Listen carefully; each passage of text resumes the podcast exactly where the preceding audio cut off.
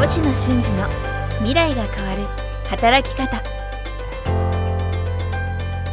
世界で親しまれるオーダーメイドの婦人靴星野のトップとして海外を奔走。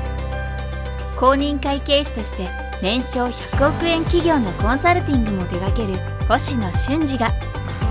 未来が変わる働き方をお伝えします。独立起業経営海外移住。番組ではリスナーの皆様からのご相談にもお答えします。こんにちは。早川洋平です。星野俊二の未来が変わる働き方今回もやってまいりました。俊さんよろしくお願いします。はい、よろしくお願いします。さあ、えー前回は星野俊二の未来が変わるビジネスレポートシリーズということでクアラルンプールご紹介いただきましたが、えーね、次はねハノイに行く予定ということでねまたどこかでそのレポートもしていただきたいなと思いつつ今日はですねクアラルンプールから一挙に話が変わります。これこの番組のやっぱ広さ深さだと思うんですけどご質問をいただいています。東京都、えー40代の男性からいただいています。パーソナルトレーニングを提供しています。住居圏内のお客様を獲得したいです。ポスティングは有効ですか？クアラルンプールからいきなりポスティングに来ましたけども 飛躍、飛躍？はい、ですね。どうですか？ねもうかなりまあざっくりとという質問でもあると思いますけどでもそういえば私事で恐縮なんですけどまさにこのパターンでパーソナルトレーニング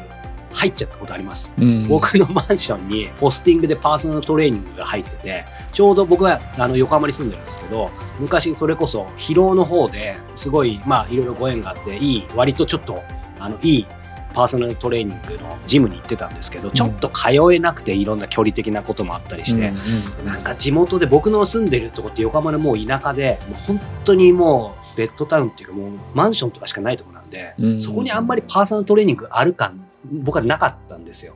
なの、である日突然ポスティングされたらなんかううちの近所にえパーソナルトレーナー開設って思ってまずその時点でちょっと驚いたんですけどうん。結局そのまま半年ぐらいやっててまああの僕自体が意外と家でも結構自分で筋トレできちゃうんで満足はしてたんですけど今はやってないんですけど、うんうん。まさにこのご質問者の方の逆パターンでポスティングだから入っちゃったみたいのあるんですけど、うんうんうん。まあしゅんさん改めていかがですかこの方に対して。いやーなんか、はい、ビジネス次第だとは思うんですけど、私は正直やったことないうんですね。で、さっきちょっとこうね、ポスティングする業者さんもある、あるんですよね。ああそうですねネットとかでいろいろあるみたいで、はいはいまあ見ると1枚うん1回が7円とかそうですね。8円とかはいはい。なので広告じゃないですか、うんマーケティング広告なので、はいはいえー、となんか広告の、えー、と相場で言うと、うん SNS 周りよりは高いんですよね。うん。高いんです。よ SNS 周りだとまあそれも本当にざっくりと半半額ぐらい。いや、えー、もっともっとじゃないですか。基本は SNS 周りで1円ですよね。でそのポスティングが今7円って言ってると。それ7倍は違います、7倍違うじゃんっていはい。う話でもあるって、あとはタクシーとか。タクシーも、えー5円から10円あタクシー広告ね。しますもんね。サイネージとかもそうですよね、ん雑誌とかテレビとかってなるとね数十円から100円ぐらいになっちゃうかもみたいな話をしてるそういうあの相場がまずはい。ある中での、はいえーこの 7, 7円の価値ってどうだろうっていうふうに見るんですよね。で巻くのが高くても来てくれればいいじゃないですか。そうですね。って話じゃないですか。うん。それが目的なので。なんかこう一般的なその SNS と比較すると分かりやすいんで SNS で1円で巻いてコンバージョンってあの本当に買ってくれるところまで至るのに5000分の1とかなんです。だから5000円かけると1人買ってくれるかもみたいな。そそのぐらいの肌感と基準がうん。一定数このウェブの方にはあって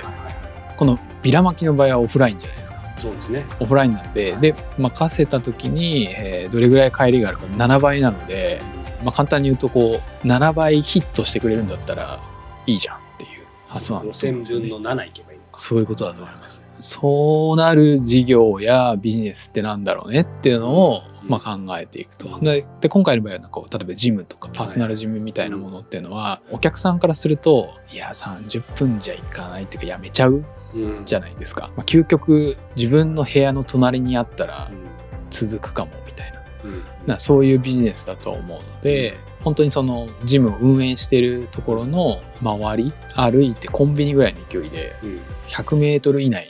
とかうんでターゲットになるようなキ客単価のお客様が密集して数多くいるケースにおいては私だったら巻くかもとは思います。なるほど。今お話伺いながら、ふと先週の KL の話をちょっと思い出したんですけど、このパーソナルトレーニング、ポスティングからまさか KL に戻ると思いませんでしたけど、そのね、やっぱりクアラルンプール海外で、えービジネスを俊さんが展開されるときに、やっぱりその国の不動産を調べるみたいな言ってですね。うんうんうんで、その家賃とかいろんなものから、そこに住んでる人の、まあね、収入だったりいろんなものが見えてくるっていうことで、まあそういう意味では、このポスティングに関しても近い感覚でちょっとその自分が狙ってる証券というかね、その辺がどうなのかっていうのは、し同じように調べるっていうのは一つあり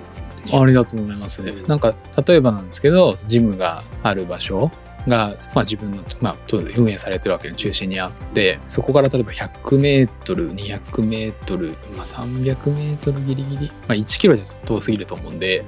あのそれぐらいの距離のところに例えばこうマンション3つありましたと。1つは100室。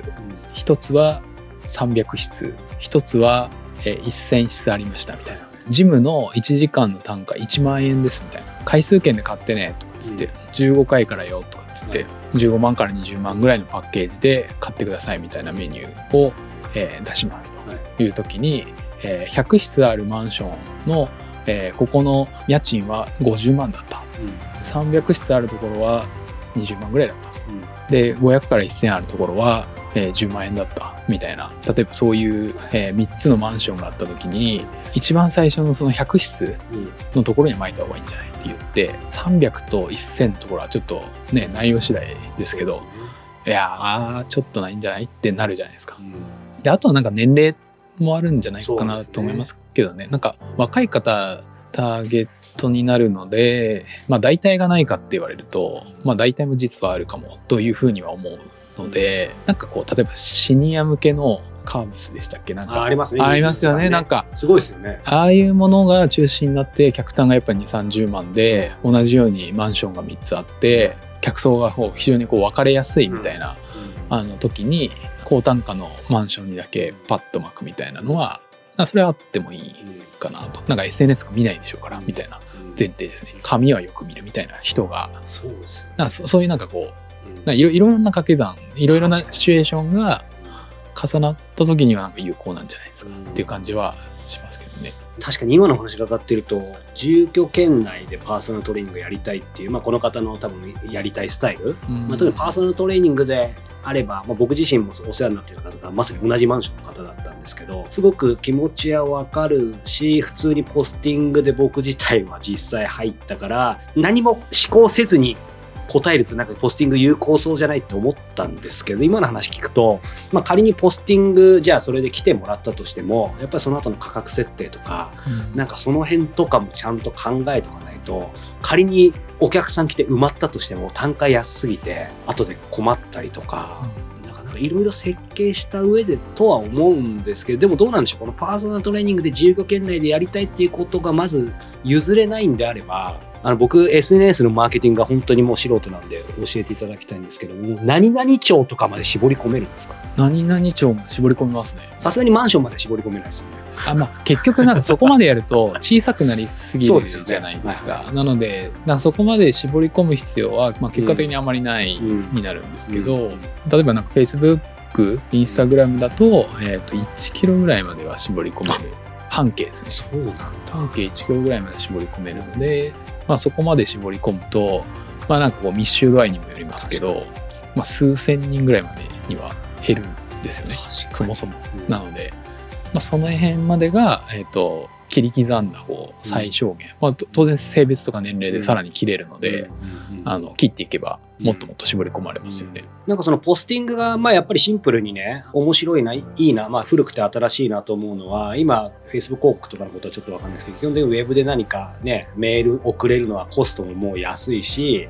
まあある意味誰でもうまくすれば送れるけど、本当に開いてるかとかっていうのは別の話じゃないですか。うんそうですねで、そもそも受信箱に入ってても、本当に自分家のポストに入ってるのよりはちょっと弱いじゃないですか。うんうんだからその意味では、ポスティングは意外と強いのかなと思いつつ、もちろんね、入ってたからといって、それをまあ DM かペライチかわかんないですけど、また見てもなんか全然話別だと思うんですけど、そのあたりっていうのは逆にネット広告っていうのはどんな感じなんですかね。ネット広告はなのでそのなんか立地以外に働きかけることが、はまあしやすいじゃないですか、うん。それはなんかはいはい。男の人が住んでるの女の人が住んでるのから始まり、うん。何歳ぐらいの人が住んでるのみたいな、は場所とかその住居によらないうん。切り方が当然できるので、はいはい。まあこうどちらかというと狭いエリアだけで描けるんじゃなくて、うん。ある程度こう広げた上で、うん。あの違う切り方で切っていって、500メーターじゃなくてはい1キロ2キロぐらいまでは広げて,、広げておいて、うん。それでも来たい人もうん。いる商品をうん。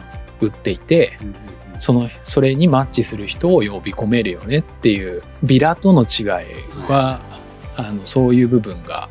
ある。ああとはなんか携帯で見るじゃないですか。そうですね。携帯で見るがゆえに結構こうあ何回も見て1回じゃなくて3回見て5回見て初めてちょっと喚起されて行ってみようかなになるも,、ものもそっちの方が向いてるかもしれない。5回まくって大変じゃないですかビラそうでですね。逆にどうだろう。やっぱり場所によりやすいものうん。それをなんだろう。何度も巻くほどでもないけど、うん。1回目にしてくれると絶大だみたいな。例えばこうコインランドリー新しく近くにようやくできました系とか、うなんか、なんかそういうものってなかなかまあ、今はねオンラインみたいなのもできてますけどまだ多分オフラインで直接サラリーマンが週末にクリーニングは一つ出しに行くみたいなうん。需要が多くあるエリアでうん。あまりそこになくて初めてできましたみたいな周知を一回その近隣にうん。オフラインでビラで巻くみたいなのはなんか一定程度有効そうな感じはしますけどね。うん、なんか商材次第で、はい。これちなみに、まあちょっとね、東京都で何区かで全然違うと思うんですけど、この方ご質問者、東京都でパーソナルトレーニング提供で住居圏内お客様を獲得したいです。ポスティングが有効ですかっていうことだと、まあ、いずれにしても情報は増えてないんで、難しいかもしれないですけど、俊二さんならポスティングも視野には入れるんでしょうか？入れるとは思います。はい。うん。場所次第じゃないですかね。これ港区だったらどうします？港区だったらありじゃないですか。じゃあ港区だったら、俊二さん、まず、まあざっくりとですけど、どまあ今日のおさらいも兼ねてど、どういうステップを踏んでやってみますか？で港区も広い。そうですね。なので、はいなんかどうだろう。港区でうん、例えばこう、麻布十番うん。麻布十番に、えーそのジムがあるんですか、うん。えーもしくは、あの、この新橋にあるんですか、港区広いですね。あとどうだろう。西の方まで行くと、そうですね、六本木も、ちょっとエリアちょっと違いますもんね。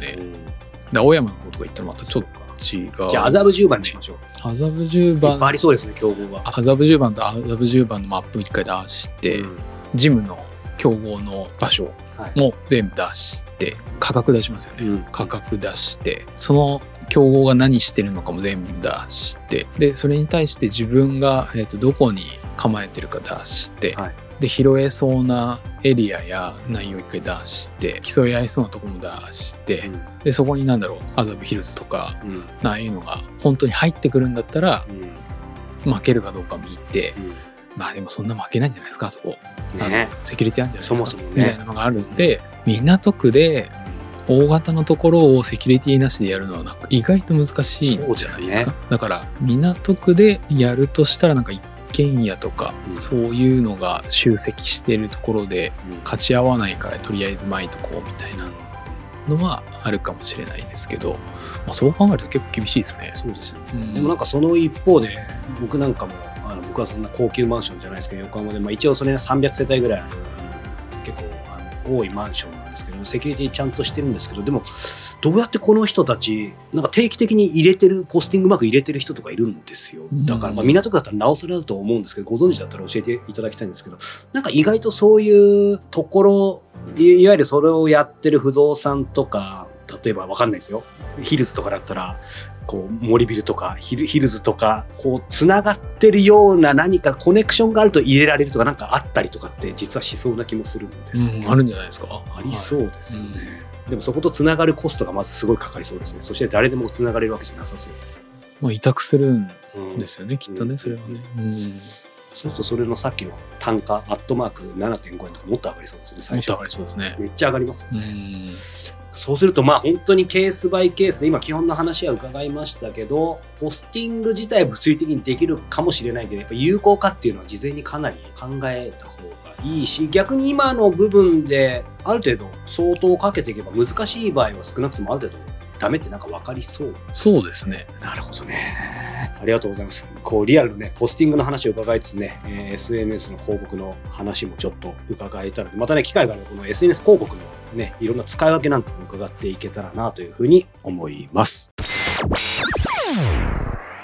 星野俊二の未来が変わる働き方。さあ、エンディングのお時間ですが、しゅんさんちょっと伺いたいんですけど、はい。あのね、まあ、海外だけじゃなくて、実は国内もね、お忙しく出張行かれてることもあると思うんですけど、まあ、国内外問わず移動、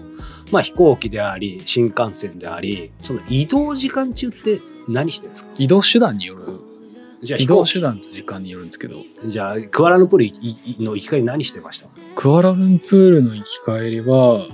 仕事してると時間帯もあるし、なんか時間によるんですよね。うん。例えばクアラルンプールだと、まあ、香港経由だったんですけど、うんうんうん4時間4時間みたいな、はいはいはい。なそそういう感じだったので、1時間ぐらいは何にもしてないあくて、はい。えー1時間ぐらい本読んで、はいはい。2時間ぐらいはなんか仕事してましたねみたいな感じであ。だったのが、はい、あのなんか時間によって、はい、違う。でもやっぱり必ずちょっとは仕事してそうですね。ちょっとなんかやってる時多いですね。それ仕事してるって、まあ、ケケースバイケースですけど、ん何してるんですか？あれですね。インターネットが使えないことがまだ多い。そうですよね。フライトサービスあってもなんか実質あんま入んなかったりとかね。メールぐらいはできるけどそれ以外あんまり超遅いです超遅いんですよね。